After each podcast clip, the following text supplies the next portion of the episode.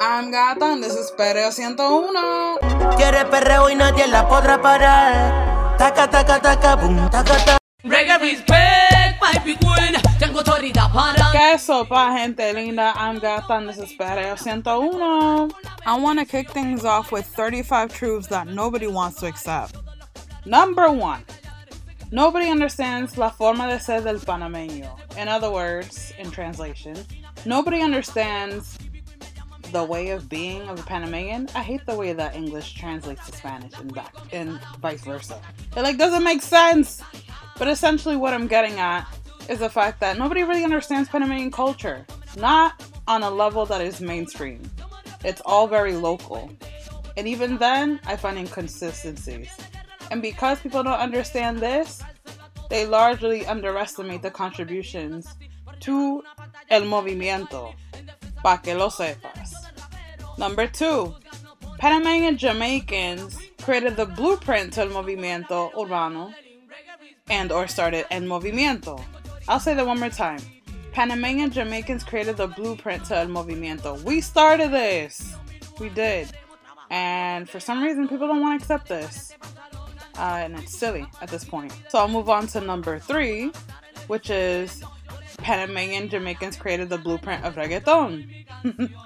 See, it's different. And these two conceptions, number two and number three, often are conflated within each other. Of course, there are boundaries that are crossed, but let's be real here. Spanish reggae, Pum,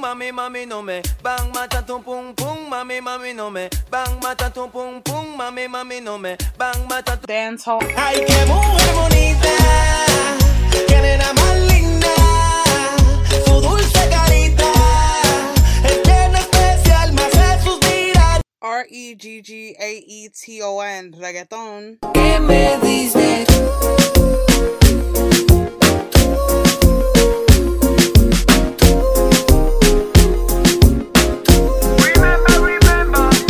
Perreo. gocen, pa' que se lo rocen. Oye, esto es para ustedes, pa' que se lo gocen. Pa' que se lo gocen, pa' que se lo rocen. And reggaeton, R E G U E T O N.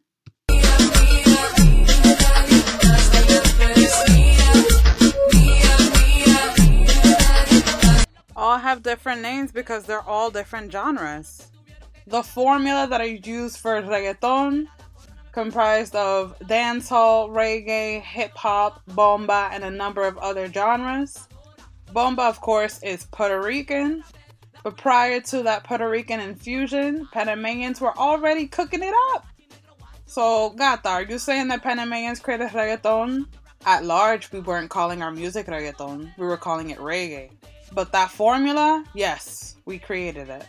Puerto Ricans added their sauce, which includes bomba and other Puerto Rican centric sounds, and swag into the genre, which is different, which is why I say reggaeton de Puerto Rico, reggae en español is of Panama.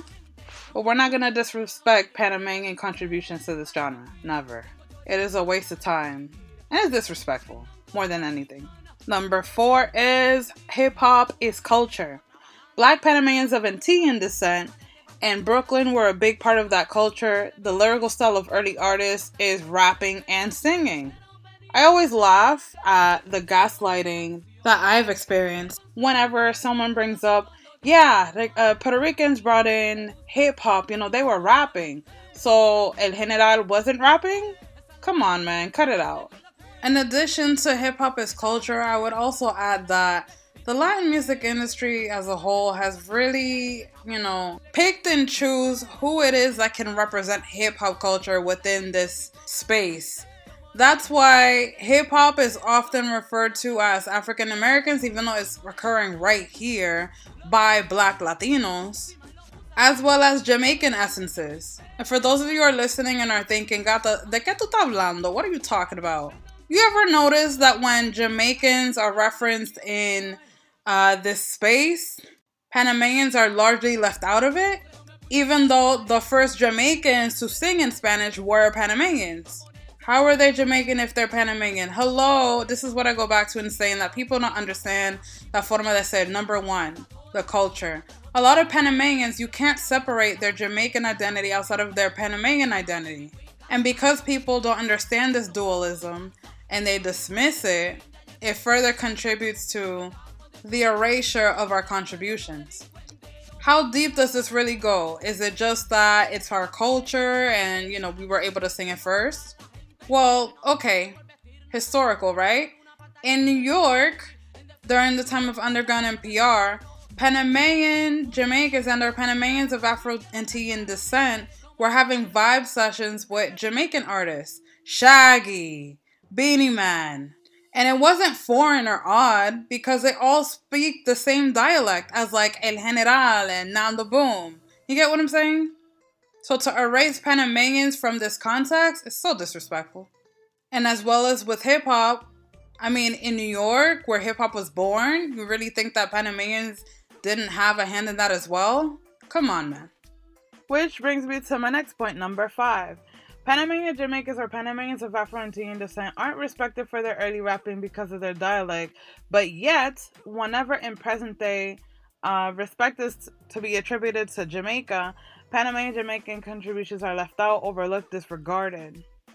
I touched on this a couple times. I'm sure you guys are like, okay, got that. Get to a new point. I swear all of these are different. How is this different? Got Gata, explícame.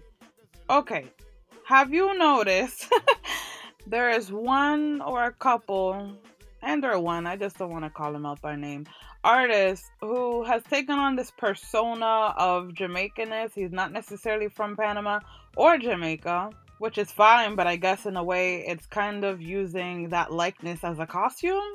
Has taken on Jamaican chanteos or sayings and has incorporated them into his overall sound. Now often collaborates with the Marleys. And I'm sure some of you are listening to this like, okay, so what? So what? This is much deeper than leaving us outside of a party. This is xenophobia.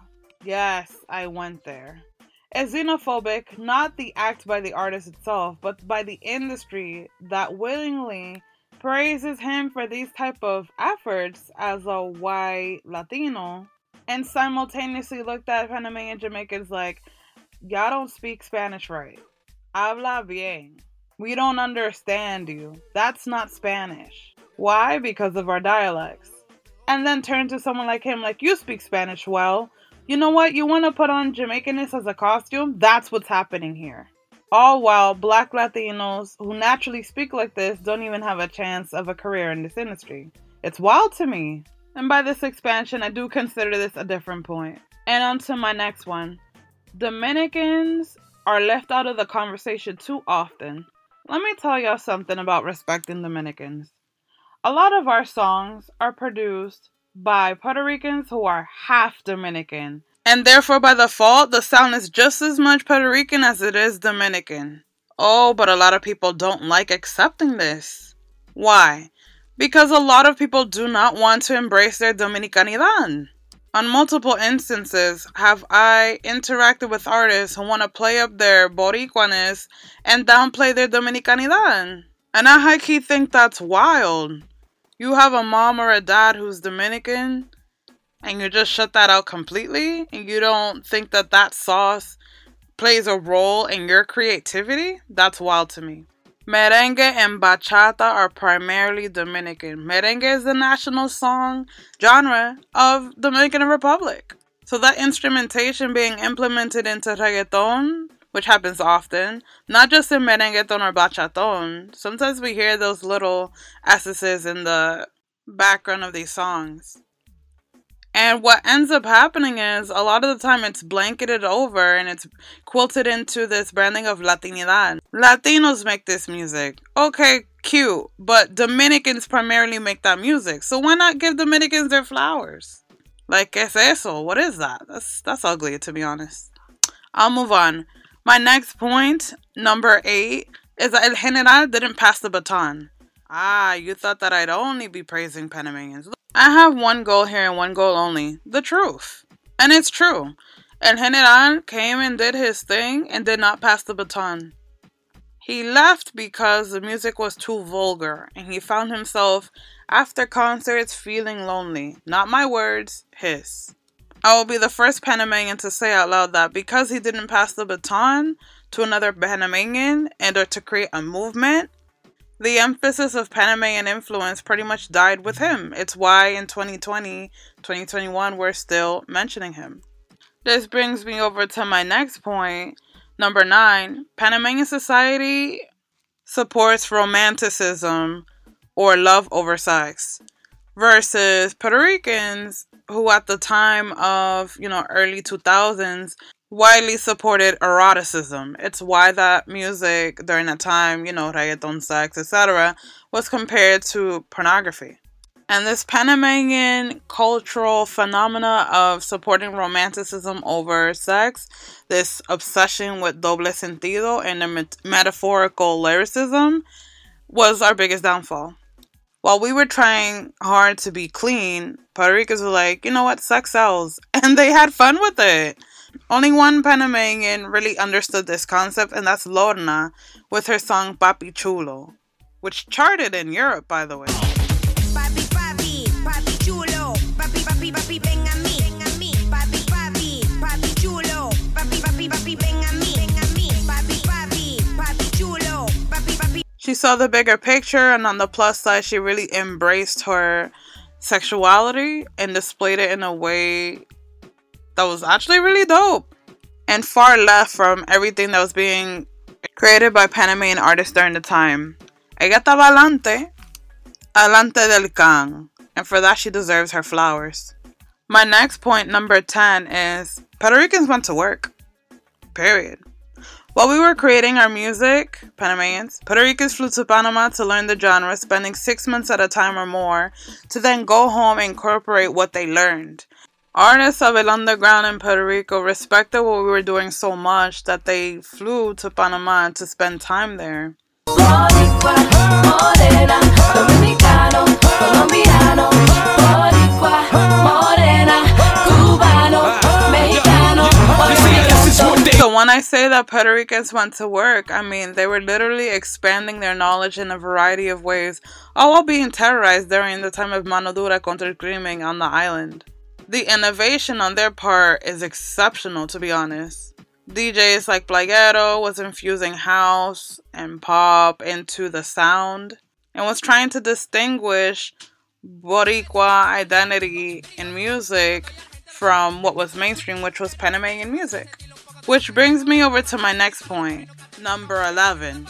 The first artists to sing in the noise in Puerto Rico were Panamanians. Rude Girl, Oye lo que le digo ahora, eje, eje. Compré un carro, tengo casa, ahora quiero un amante para tener aventura y romance. Tengo dinero, muchos hombres, pero eso no me hace lo que yo quiero. and Dembow, dembow, dembow, dembow. Renato, Es la chica de los ojos café y es mi chica de los ojos café. etc. Why is this fact a truth that nobody wants to accept? I have no idea. There's this disconnect that often occurs when speaking on, you know, the events of this time. A part of the reason why Puerto Ricans were actively trying to imitate Jamaican slang is because a lot of the time they couldn't afford to bring those artists from Panama over there, so they started imitating them. And while they were at it, that's when Puerto Ricans who had that New York influence were infusing hip hop as well. Daddy Yankee rapping, I got to run uh, because I got the lyrical bomb. Strictly rock 'em up, come nacha.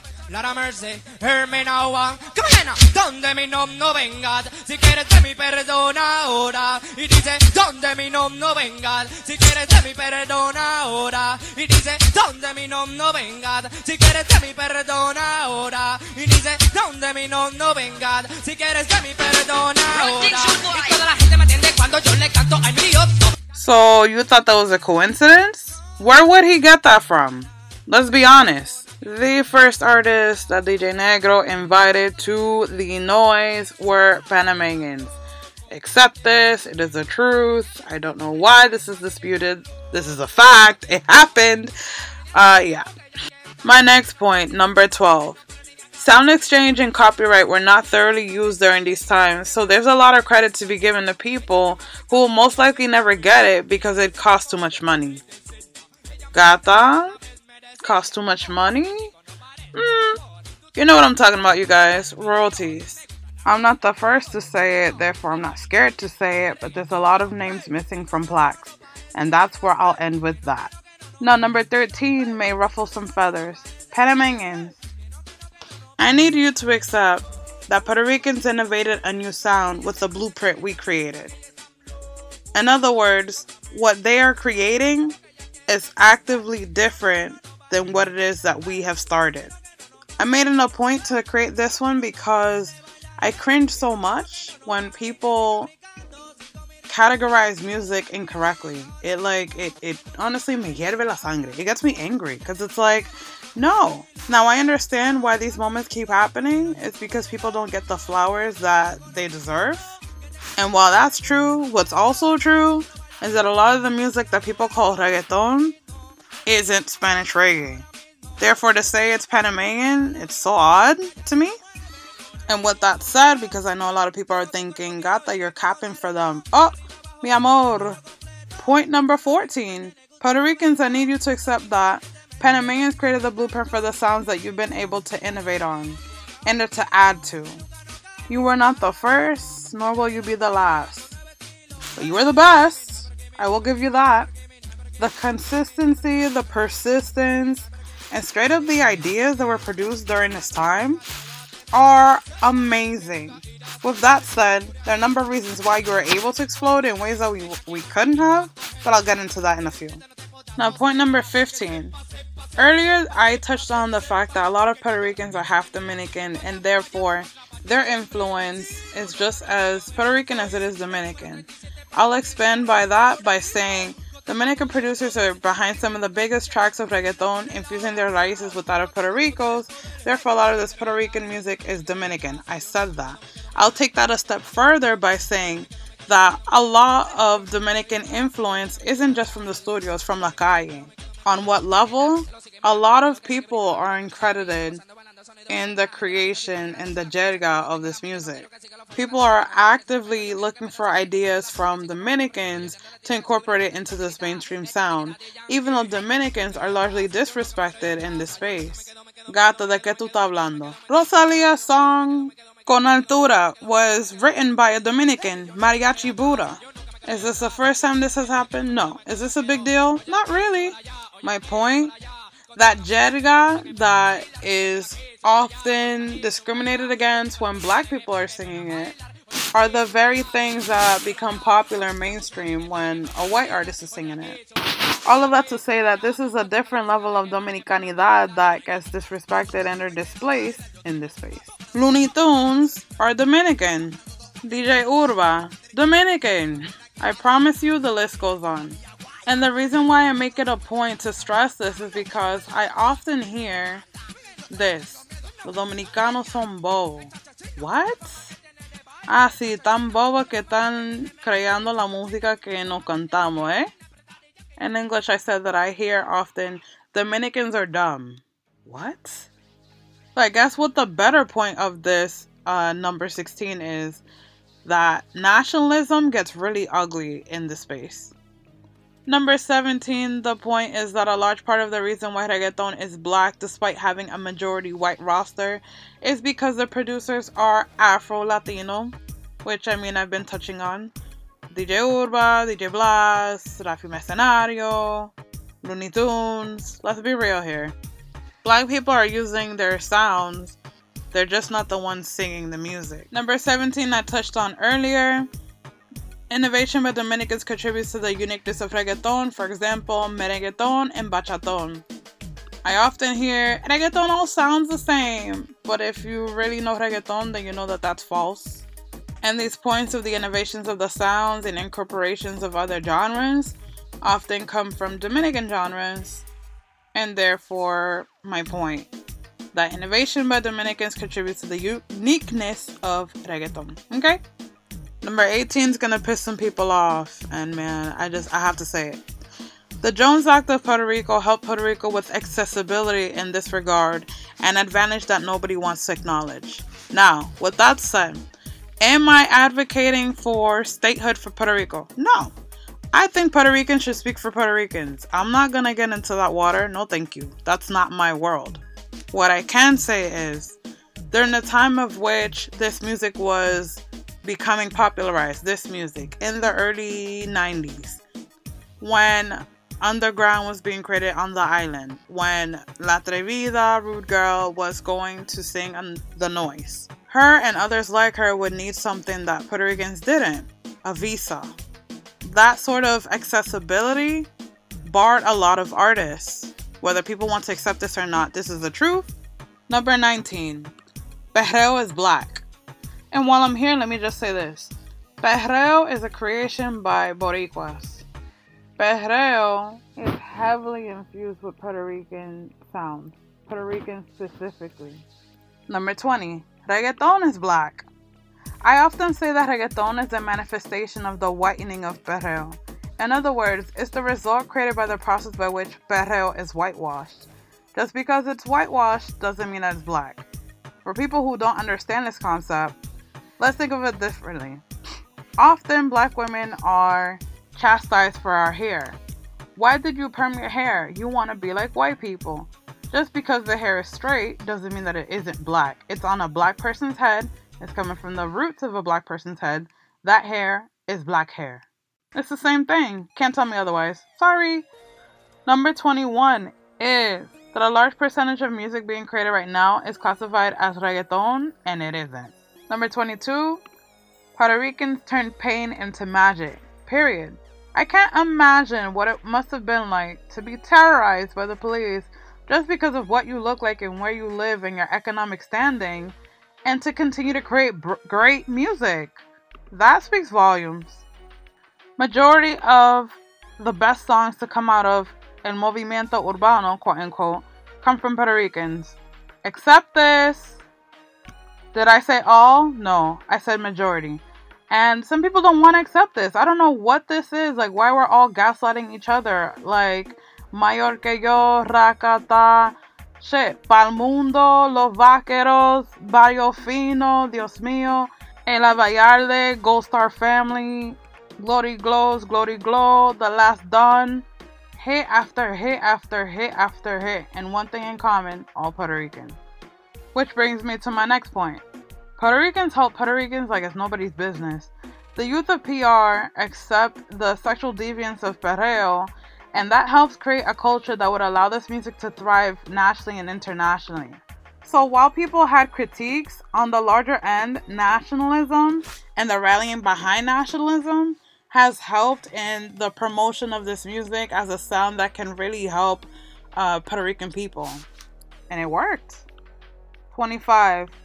Race and culture are two different entities. With that said, individually and collectively, they influence who has been able to have a career in this market and who can't. Okay? Race and culture are two different things. La raza latina es un cuento de hadas. La raza latina, the Latin race, is a fairy tale. So, no, everybody doesn't have the same chance of making it big in this industry, especially if they're black. I said what I said. Number 26. The media supports white Latinx in this space, then it supports black Latinx in this space. White Latinx create this music and it's exotic because clearly it's something that doesn't belong to a group of people being recreated. And if you think I'm being exaggerative, quoting J Balvin in that he looked at reggaeton coming from Puerto Rico and hip hop coming from African Americans and said, Oh, that's too black during the time of which Tego Calderon was at his height. Then he saw Daddy Yankee and said, Oh, someone who looks like me creating this music. Now I can create this music. ¿Qué cosa más cringe? Eh? So, I mean, I would love to compare this to an Eminem moment, but at least Eminem lived in poverty, didn't care who was creating, said, I'm gonna create it, and said, I hope that people recognize that I'm dope and support me because I'm dope, not because I'm white and dope. Like, who cares if I'm white? So I wouldn't compare Balvin and what he was doing and saying to Eminem or Anderson Shady because there's a whole different politic going on here. Not to be exaggerative, but it kind of mirrors the concept of imperialism, no? Invading a space that has nothing to do with you, inserting your context and your culture, not giving a damn if someone who it originally belonged to expands, succeeds, or not. I'll stop there for the sake of my own ass. Number 27, perreo is political. Number 28, reggaeton is pop. Number 29, there's a difference between reggaeton, R E G G A E T O N, and reggaeton, R E G U E T O N. I can expand on this in a variety of ways, but what I'll say instead is all perreo is reggaeton, but all reggaeton isn't perreo by what it is that I had just said. Want to learn more about it? You're just gonna have to wait for my book, boo boo. Number 30. Only 10 negras, black women, dark black women, maximum, have a career reggaeton versus 60 plus blancas. Number 31. Black women are fetishized, and that contributes to the lack of respect they are given in this genre. Number 32. lack of visuals of black women and the erasure of black women contribute to the lack of humanization and misogynoir we face in these spaces. Number 33. Reggaeton is guilty of having one negra in the background as a dancer to say, We've included one. On the bright side, this isn't something that only happens in this genre. Is that really a bright side though? this is something I see often in hip hop. In fact, it's so rampant in hip hop. Remember Tory Lanez whack ass attempt of creating that clip by which he, you know, switched back a model who was light skinned for one who was dark skinned just so that he can get praise on the internet? To then later find out that that whole thing was planned because the model spoke out herself? What is the problem with supporting dark skinned black women? Like, nosotros somos sabrosos entonces. I just said we poppin'. Like, what's the issue? The issue is misogynoir. I mean, at the end of the day, black women aren't supposed to be seen as anything luxurious. That primarily is the issue. Because often what I am combated with in this topic specifically is, you know, they're just trying to sell a product. It's all about marketing, it's a business. Really? As if the three most powerful women in music, period, aren't three black women? Nicki Minaj, Rihanna, Cardi B? You can't be serious. And while they're all not dark skinned, they all possess extremely black features. Therefore, their blackness can't be denied. Our obsession with white women is quite ridiculous. Are we the only ones to engage in this nonsense? No. But would I be doing us a service by acting as if it doesn't exist? Absolutely not. So there you go. Number 34. Anyone has the right to create any style or genre of music. With that said, there's a lack of analysis of who created, who innovated, and who's recycling. Oftentimes, we're hearing